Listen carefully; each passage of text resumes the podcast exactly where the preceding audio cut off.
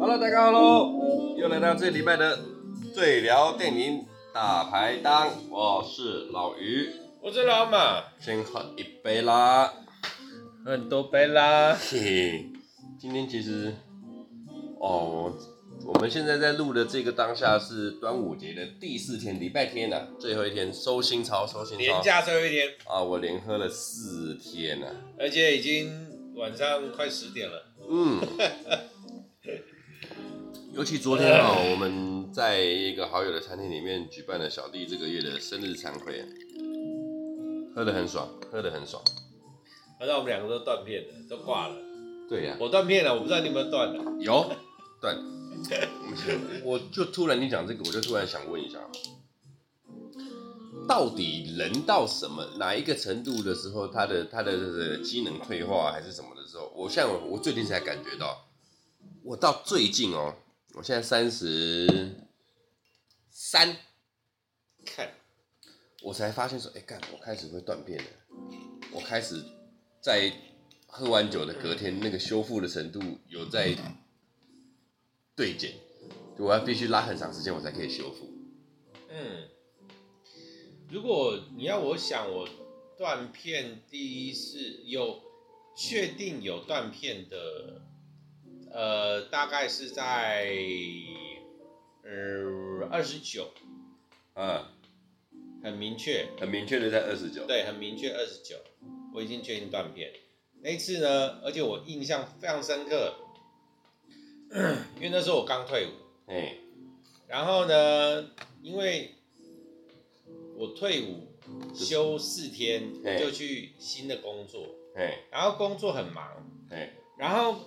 好像隔一年还隔两，哎、欸，我忘了是二九还是三十，就是我生日在一月初一一月的部分，嗯，然后我那个时候女朋友就帮我安排了一个局在夜店，那个时候年轻的时候对我我是夜店咖，就是长跑夜店，然后就帮我办了一个局，然后找了我的朋友，然后在夜店帮我庆生，我不知道为什么，我就我就那个时候就问我女朋友说，你到底跟多少人串通啊？啊！我那一天在夜店里面，连 bartender 都在灌我，我想说 这到底是怎么回事？然后呢？这个局呀，对，是哇，我可能还没有十二点我就喝挂了。然后我是那种喝挂了，我的断片状态是我如果喝挂了，我进入断片的状态，我还是会继续活动，当我的能量还够的时候。嗯。然后在夜店里面，我就是会找我想要找舒服的地方，空气清新的地方。所以我会往外走，然后所以听说啦，走到象山了是吧？象山就太夸张了。我走到旁，因为那间夜店就在那个捷运站旁边，我走到捷运站旁边的巷子，然后那个巷子有那个，它有那种铁栏杆立在地上的那种，就可以坐着，然后我就坐在那边，然后就被当地居民报警，当，当地居民啊。对，然后就是警车跟救护车都来了，然后那时候我女朋友他们就是极力的找到我，然后还好有先找到我，然后还签了那个拒载，啊不，对，就是对对对对，就不需要送医，对对对对，那个是我最有印象，而且是很前面的断片的状态，然后在之前那个。当兵的我就觉得的我没有一个很实际的条件去记得我的我的断片到底怎么样，嗯，啊就从那个时候，哎、欸，我想一下哦，好像有一次也很明确，但那那个那一次是什么时间我有点忘记了，啊那一次也是很夸张，没关系，我们就跳过，反正我就是大概我三十岁以前我就开始会断片了，嗯，对，你你已经到三十几了，所以我觉得。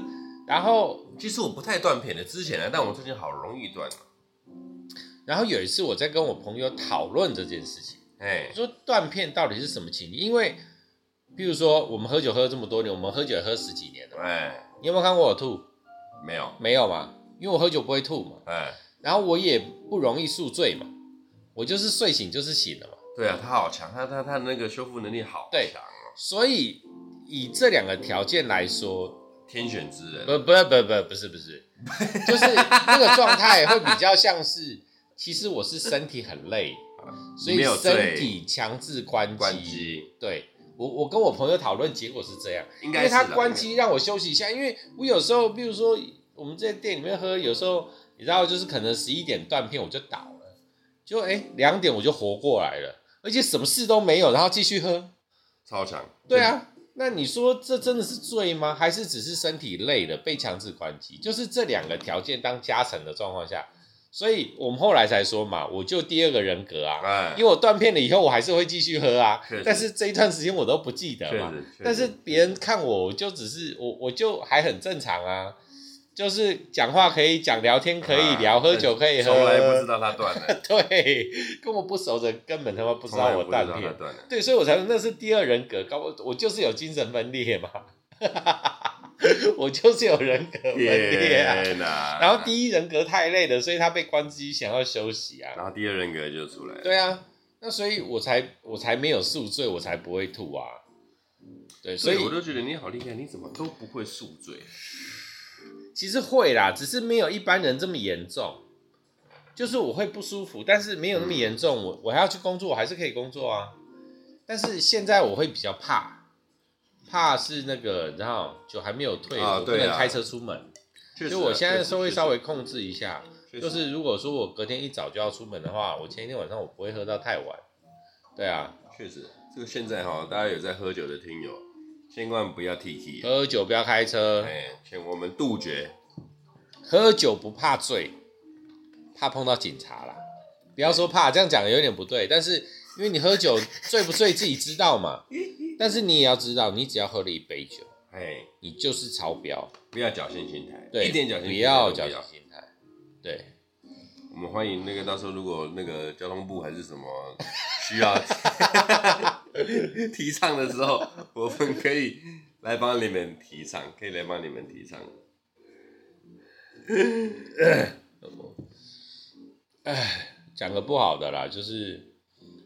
我从还没有酒驾的时候，还那个时候台湾还没有酒驾罚则的时候，我就开始喝酒，开始酒驾。对，那个年代，我们真的是喝了酒还在路上跑。然后呢，你知道，因为法律在循序渐进嘛，嗯，他从开始一开始是两万多，然后后来开始慢慢拉拉拉拉拉到现在，我记得是九万多。呃，不确定，我尽量不要去了解。好，对，呃，我非常不好意思，我非常的就是非常内心愧疚，愧对社会大众。我几乎我几乎每一个阶段我都有都有参与。但我现在不会，我现在不会，我现在不会。笑死！因为突然突然的两道德道德坦白，我要承认呐、啊，这是我的失误，我我人生的污点，没有关系啦。确实啊，不要这么做，呃、不要这么做，呃，不要害人害己。对，有时候哦，法则这种东西呀、啊，是一定有它的道理存在的。对啊，法则这种东西是一定有它的道理存在的。那讲到这个法则，我就好奇了，为什么啊、呃？你这个法则的定义，它会？以台湾来说，以台湾来说，你的法则的定义，嗯、我我所谓的法则就是不管你任何的交通法则、酒驾法则，甚至是法律的法则等等的，嗯、到底何谓公平，何谓公正？就他没有公平公正的问题啊。对对对我觉得法法则这件事情呢，就像以前以前我们时候。当学生的时候，譬如说，我们我小时候啦，你我不知道有没有，应该也有啦，就是可能老师会定一个规则，说哦，考试没有考到八十分，少一分打一下。有，我有经历过。有嘛？好，或者是，然后可能会好松一点是，哦，七十五分考不到。哦，少一分打一下。我，我这边差，吗我这边差一题。嗯，小弟当年念书的时候也是一个不学无术，就像周星驰在周星驰在那个《百变金刚》里面讲的，我是个十恶不赦的大坏蛋。我记得我国中有一学期，忘记是国一还是国二了，忘了，whatever。哎哎，等一下，你你确定你要讲这一段？你可能会被肉搜，你这样超容易被肉搜到。没关系，我真的，我你刚刚讲，我必须要讲。哦，干你老师，那一年哦，他我们忘记是哪一个学科的老师了，国英数理其中一个就对了。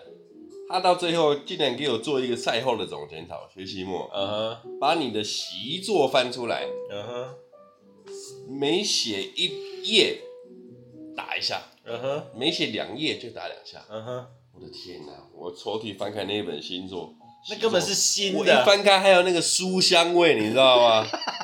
你没有翻过。我你给我干，你们错赛，你们跟弄干你娘哦！我就把我那本习作放在他桌上，你就跟老师拼了，看你能不能到底是你的手会先酸，还是我的手会先痛。他最后叫我自己打自己。他说你、这个：“哇，他聪明。”对，他最后叫我自己打自己，我就随便打了，我也我也没有算了，那个算不完了，就打了几下之后，然后后面就不了了之，就这样啦。他也没辙啊，因为他如果认真要打我的话，他那个乳酸，我跟你讲，乳酸会超。哇，已经打到会有乳酸堆积了、欸。我真的不好想。我当下从抽屉拿出那本习作的时候，我一翻开，我又闻到那个刚开学的那个书香味，我就想：干你们差赛，我真的差赛，死定了！哦，噩梦，这真的是噩梦，这有有点夸，有点夸，这是真的，真的，真是真的有点夸。好了，我觉得当学生的时候，总是要有一些这种年少轻狂啊。有一次我在跟我朋一个朋友聊天，哎、也就是那时候很好。然后他就有，他就有一次说，他当学生从来没有翘课过，我就超鄙视他的。我说、这不合理，而且啊，他念台北，台北是什么鬼？当东南西北，对不对？三开女孩子，女孩子，女孩子。哦、对，所以那个台北那个外面的那些司机跟他没有关系。哦、我想说，就算你念，嗯，就。当学为什么没有翘课过呢？你就跟我说当学没有作弊过，我觉得这都不合理啊。不合理，没有人不作弊，作弊不好，作弊不对啊。老师，没什么，没什么事，我们先走了。作弊不好，就你你到底在想什么？这些规则真的那么重要吗？合理吗？我以前啊，小弟不才有就是当了老师一小段时间，我都跟学生讲说，你们要有能力作弊，你们就作弊。你们要知道该翘课的时候就该翘课，嗯，就是你如果知道这个老师上课他已经教不到你需要学的东西，你坐在这边坐五十分钟，到底为什么？确实啊，到底为什么要浪费这个生命呢？哦，你去打五十分钟篮球都对你比较、啊、对啊。你看我我们不要讲说这件事情有那个什么，你不要说我因为什么思想偏差什么，没关系，我们看建中就有这个制度。啊，是啊，上次有聊过嘛？对嘛？你如果说，譬如说你的英文程度跟你的或者是什么，你哪一科程度，你觉得自己够了，你只要去经过测验，老师教的对你来讲。那你这学期的这个科目你就不需要进教室去上课，这是非常就、这很合理啊，合理啊。你为什么要就是老师学教的我已经不需要了，那你为什么要让我浪费时间坐在这个教室里面？这一倒是对啊，所以自己要有选择的。能力嘛，哎，不像说我们以前小时候是可能那个时候就是老师哦，以前我小时候的是小时候那个老师的地位跟现在老师的地位的确差很多，不一样啦，完全不一样。但是老师当还是威权地位的时候，这合真的合理吗？我我也觉得没那么合理啊。我永远记得有一个。数学老师他解一个题目，真的解半天解不出来。出来我觉得那个窘境，我真的都不知道该怎么去帮他、啊。窘境，你讲到用窘境了，因为那个题目我都解得出来，他们搞半天我都不知道他在干嘛、啊。对，所以我也不觉得他这个老师有什么错。哎、欸，因为人偶尔会卡住嘛，或任何其他的事情呢、啊，只是你有没有能力去判断你当下该怎么做。嗯，对。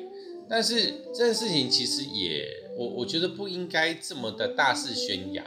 哎，就是，呃，我我记得有一个人讲过，呃，好像是是是谁我忘了，没有关系。就是我们有能力判断厨师煮的好不好吗？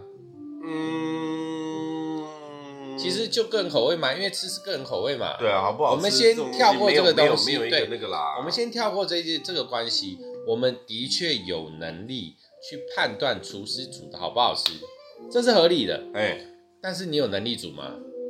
你一定没有嘛，出一张嘴啊，对不对？对，就跟我们两个现在一样。对啊，本台到目前为止所有的言论都是出一张嘴。所以，当学生觉得老师教的已经不符合他的要求的时候，请问你的依据是什么？哎、欸，你说建中他们要经过考试，哎，他们是合理的嘛？是啊，科学。然后我那个时候年少轻狂，我自己判断啊，但是我觉得 OK 没问题啊，因为。我就算课都没有上，我还是可以当科目，我还是可以考前三呢、啊。嗯，但是大部分的学生，如果说他心里面有这样的条件，然后有这样的想法去发酵的时候，他真的能判断吗？其实很多事情就是这样啊，就是你你到底要卡在哪个位置？你心里面到底要怎么想？你到底要做到什么程度？确实，对啊，困难。所以现在有很多，譬如说有现在有流行自学，家长家长可以在。在家里面可决定啊，可决定，对，可以决定，它是可以申请的。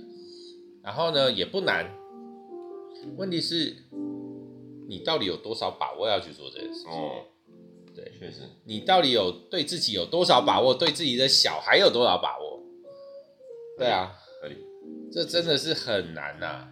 那你愿意相信，不愿意相信？然后你要托付给教育体系吗？也这个教育体制真的是让人很多诟病的地方。但你说好与不好？OK，我们从哪里讲到这边，会不会有点？不会不会不会不会。我跟你讲，呢我们既然如果聊到了求学时间的这一段这一段这这一段经历啊，就让我想起一部电影，什么？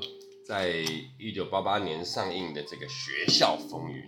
学校风云是哪一部？学校风云就是啊，刘、呃、松仁。就我们刚刚才讲到刘松仁，欸、我突然想起来，我记得那个年代，香港拍了很多类似学校题材的很多片，所以有一些片真的让人觉得很可怕。呃、我个人最推的就是这一部《学校风云》了，它是最可怕的。为什么呢？因为《学校风云》呢是由林岭东导演所指导。那林岭东导演他最出了名的就是写实拟真。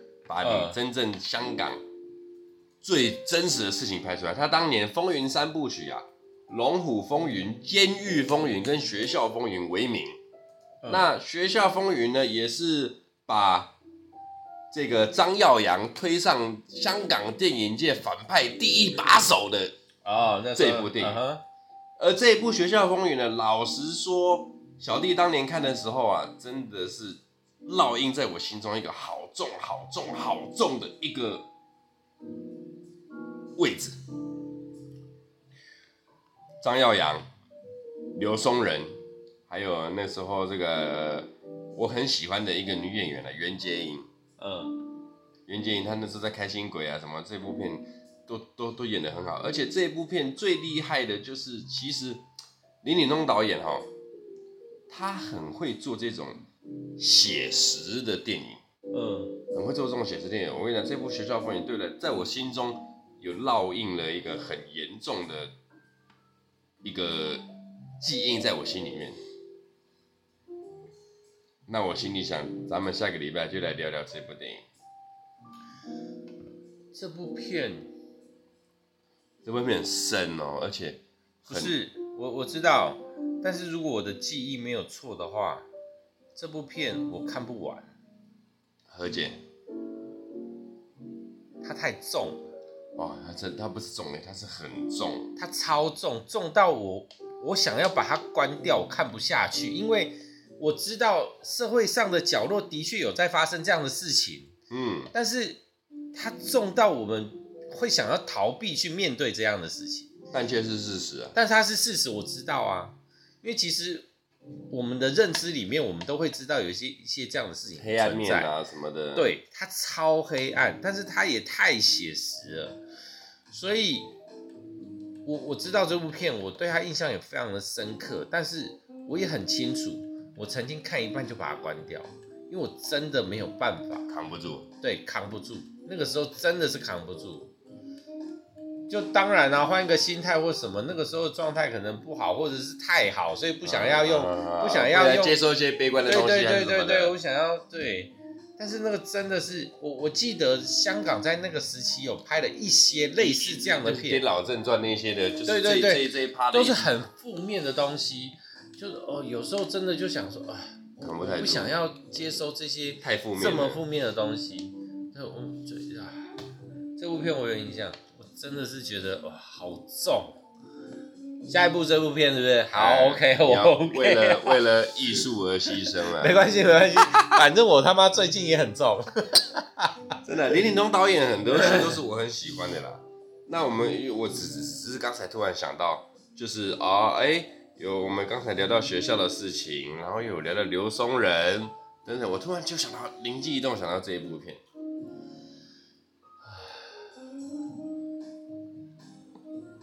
学校风云》。这部片，呃，好像对我来说没有剧情片比它重的。对我来说，如果说跳脱剧情片的话，有很多惊悚片比它重了。啊，当然了，当然，力王啊 什么，力王够不够重？力王不够重，力王很很弱哎，力王对我来说太弱啦，因为那个是虚构的，哎，你知道那不是现实。我说的是，你有时候知道一些，这就是有可能发生的实际的状况，所以你会觉得它超重。所以以剧情片来讲，我没有我的我的印象中没有片，没有哪一部片对我来说比这部片更重的。嗯，那、啊、你如果说把惊悚片放进去，那当然就是另当别论了。对了对了对了对了。所以啊、哦，好，但我觉得呃，我不是说在在在在。跟风啊，我觉得最近的 Me Too 事情烧这么重，学校风云拿出来稍微警惕一下各位啊！